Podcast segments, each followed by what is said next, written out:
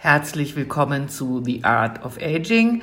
Mein Name ist Marina Jagemann und ich berichte als Journalistin regelmäßig zu den Themen Beauty, ästhetische Medizin und Gesundheit hier äh, in meinem Podcast und im gleichnamigen Online-Magazin marinajagemann.com.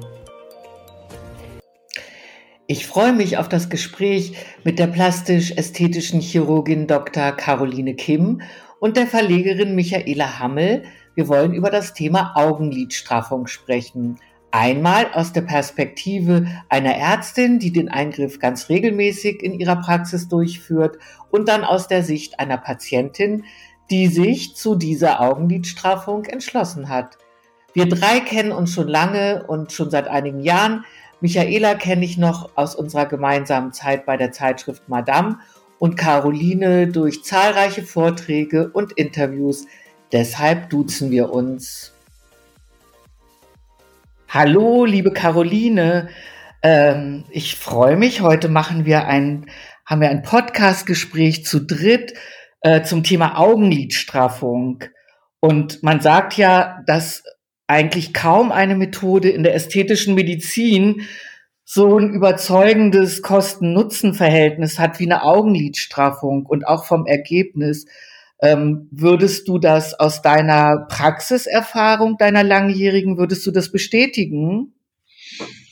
Hallo Marina und hallo Michaela. Ähm, ja, ich würde äh, das schon bestätigen, weil es ein relativ kleinerer chirurgischer Eingriff ist, aber die Wirkung doch sehr, sehr viele Jahre oder so, sogar Jahrzehnte anhält und ähm, die Tatsache, dass man, wenn man müde Augen hat, die äh, frischer aussehen, meistens einen positiven Effekt aufs ganze Gesicht haben.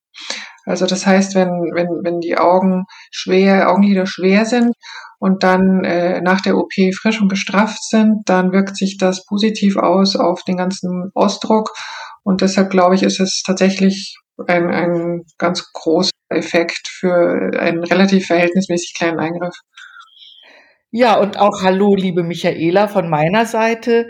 Ähm, toll, dass du dabei bist und ich finde es ganz klasse, dass du so offen mit dem Thema umgehst, denn du hast ja eine Augenlidstraffung hinter dir. Würdest du denn bestätigen, dass es ein kleiner Eingriff mit großer Wirkung ist?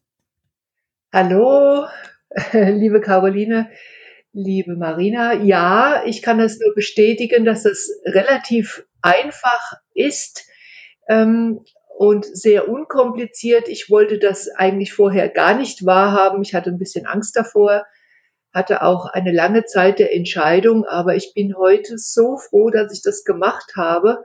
Und ja, ich gehe total offen damit um. Es darf mich auch jeder fragen. Ich kann das auch jedem erzählen oder jeder erzählen, weil es wirklich sehr angenehm war, obwohl es eine OP war. Aber es war angenehm. Also verstehe. Also, Und ähm, Caroline, du sagst, dass im Grunde das ganze Gesicht eigentlich positiver und frischer aussieht. Liegt es daran, dass die Augen so ein zentraler Hingucker im Gesicht sind? Genau, also wenn wir jemanden ansehen, auch auch ohne äh, Corona und ohne Maske. Also wenn wir jemanden ins, jemanden ins Gesicht sehen, dann gucken wir als erstes auf die Augen. Da gibt es auch psychologische Untersuchungen dazu und dann kommt als nächstes der Mund und insofern ist natürlich der Ausdruck wirklich entscheidend und wird ja dann auch assoziiert mit dem Menschen und seiner Laune und seiner Stimmung und insofern ist es tatsächlich sehr wichtig. Verstehe. Und Michaela, du sagst, du hast lange dich also mit dem Gedanken getragen, ähm, für, für dich für eine Augenlidstraffung zu entscheiden. Warum hast du dich denn eigentlich, warum war das für dich eine Option? Ähm, ich war immer unglaublich müde und ich hatte kleine Schlitzaugen und ich habe mich einfach nicht schön gefühlt und auch nicht wohl gefühlt. Ich hatte immer einen Druck auf den Augen, als ob Tonnen läg, da drauf lägen. Und aber ich habe mich wirklich immer etwas gescheut vor dieser OP. Ich habe mich einfach nicht getraut. Und es hat, ähm, hat eben, äh, das war einfach auch ein, ein, ein Prozess für den Kopf. Und ähm, Ja klar, es ist ja, ja. auch eine OP. Das, ja. ne, das stimmt. Aber waren das dann eher ästhetische Gründe oder eher so, wie du sagst, du hast so ein Druckgefühl gehabt? Also ich würde schon sagen beides. Also man will ja auch gut aussehen, frischer aussehen. Ähm, ich bin über 50, also ne, ich muss ja jetzt nicht mit Hängeliedern rumlaufen, nur weil ich über 50 bin. Das stimmt allerdings. Und ähm, ich, ich fühle mich ja auch schöner, klar.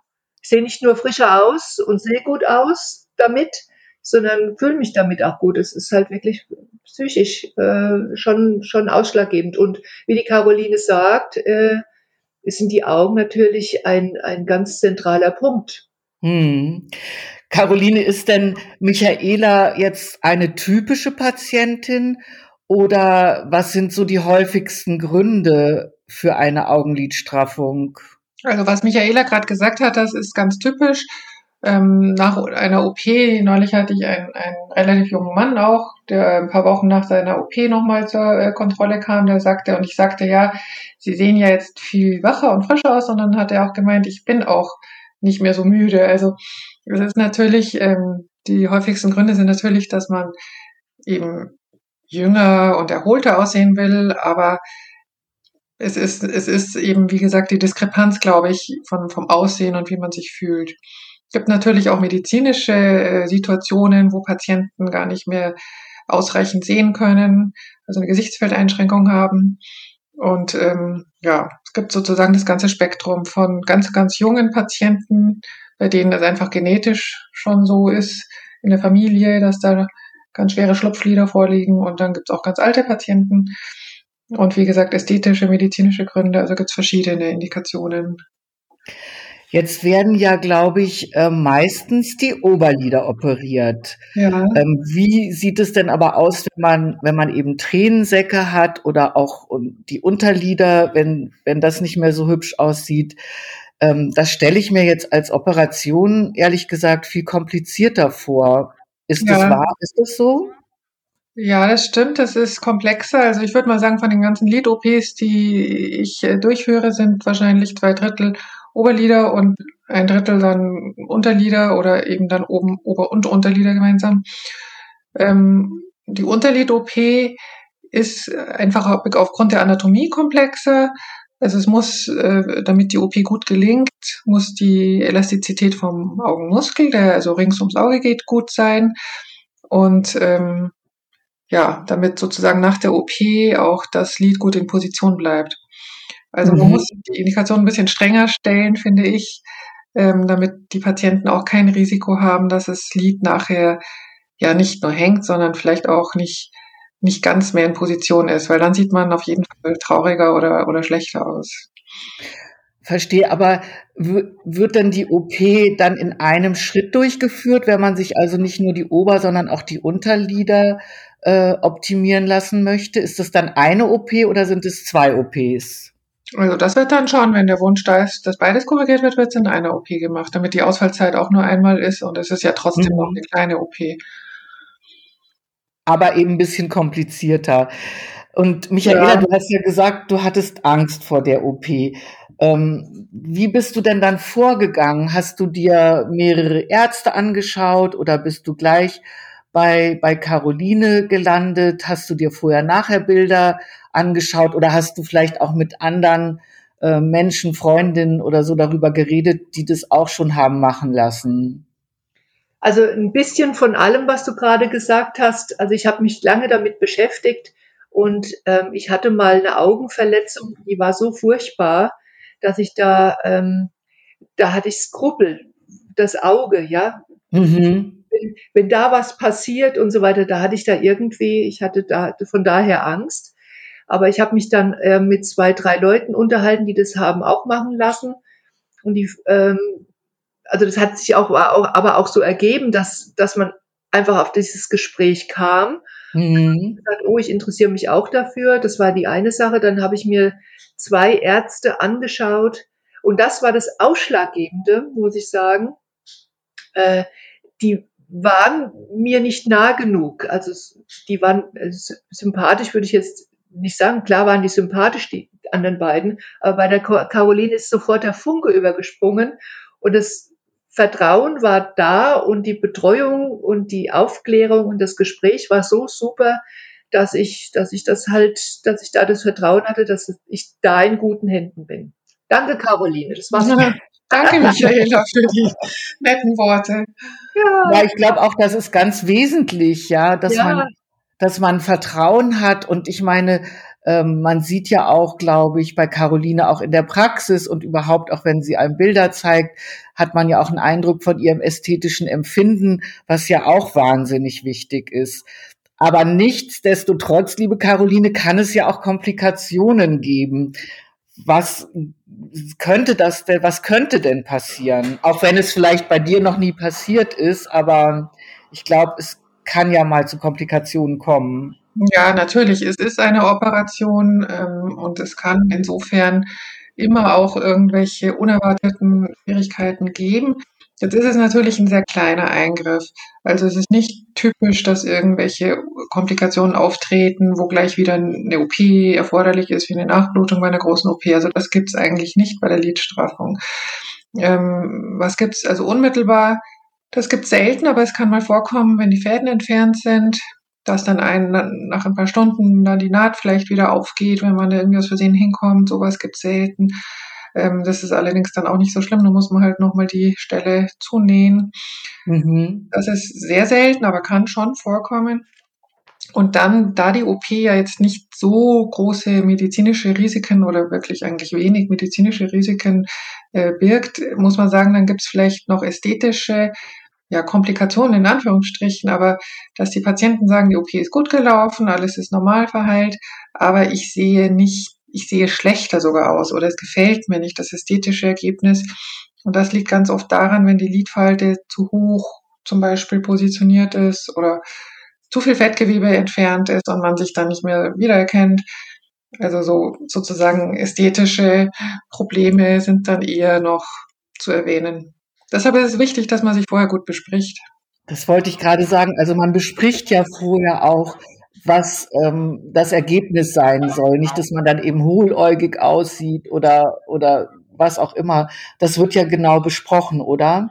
Ja, auf jeden Fall, auf jeden Fall. Und heutzutage, also wollen die Patienten ja auch ein ganz, ganz natürliches Ergebnis. Viele kommen ja auch ja. schon in jungen Jahren oder jüngeren Jahren. Michaela ist ja auch noch äh, eine jüngere Patientin, also mit so um die 50 ist ja jetzt nicht alt. Also da muss man sagen, die wollen ihr Aussehen erhalten und wollen jetzt nicht genau. einen großen Unterschied. Das wollen die Patienten oft vermeiden sogar, dass sie sagen, mhm. ich habe ja, verständlich. Unterschied, ich lasse es schon machen, damit ich jetzt die nächsten zehn Jahre nochmal weiterhin so gut aussehe. Ja, so ist eigentlich eher der und, und wie läuft dann die OP ab? Wie muss ich mir das vorstellen? Also das ist eine ambulante Operation. Mhm. Wenn wir jetzt nur die Oberlidstraffung machen, machen wir äh, sie heutzutage eigentlich fast immer in Lokalanästhesie und die Patienten bekommen vorher einen Entspannungssaft, Midazolam, das ist ein Benzodiazepin, das ist wie eine Schlaftablette in Saftform, so dass die Patienten einfach sehr entspannt sind, ähm, aber normalerweise wach sind. Und dann bekommen sie, ähm, dann führe ich erst im Sitzen die Anzeichnung durch, das wird alles genau ausgemessen, dass mhm. sie natürlich hinterher auch noch gut schließt. Und dann ist im Liegen die Operation, wird Lokalanästhesie appliziert, dann ähm, erfolgt die Entfernung des Hautüberschusses, ist ja dann angezeichnet. Dann blickt man auf den Muskel, der ums Auge herumgeht, der wird heutzutage komplett erhalten. Der ist natürlich wichtig, also für die Mimik sowieso, aber auch für den Lymphabfluss. Und wenn dann kleine Schwellungen, vor allem im Augeninneren, also im Augeninnenwinkel vorliegen, dann werden die, dann wird der Muskel so ein bisschen auseinandergeschoben und wird noch ein bisschen Fett entfernt, aber nur ganz wenig. Ja, dann ist noch die Blutstillung und dann wird alles ganz fein vernäht. So ist der Ablauf. Das dauert ungefähr eine Dreiviertelstunde. Hm. Dann kommt Beide Augen eine Dreiviertelstunde. Genau. Dann kommen ja. eine Pflasterstreifen auf die Augen. Wir kühlen sofort. Wir kühlen schon während der OP, wenn ein Auge fertig ist, kommt da schon der gekühlte Kompresse drauf und nach der OP bleiben die Patienten noch eine halbe Stunde kühlen, trinken was und werden dann abgeholt. Und Michaela, wie hast du das erlebt? Ähm, warst du entspannt durch den, durch diesen Entspannungsdrink, sag ich mal? Und wie? ich hatte ja schon etwas Angst. Also ich, was heißt Angst? Aufgeregt war ich, klar. Mhm. Und ähm, da hat mich die Caroline gefragt, ob ich was zur Entspannung haben möchte. Und habe hab ich dann gesagt, klar, natürlich. Und dieses Säftchen hat mich total relaxed gemacht. Ich habe eigentlich, ich habe eigentlich, ich habe nichts mitbekommen. Ich war aber wach, ja. Ja. Und dann hat mich die Caroline, als, als es vorbei war, die Dreiviertelstunde, ich habe keine Ahnung, wo die hingegangen war. hat mich die Caroline wieder angesprochen und da war ich wieder da und habe dann äh, über meine Essenspläne äh, gesprochen. Stimmt, ja, über deinen Lachs.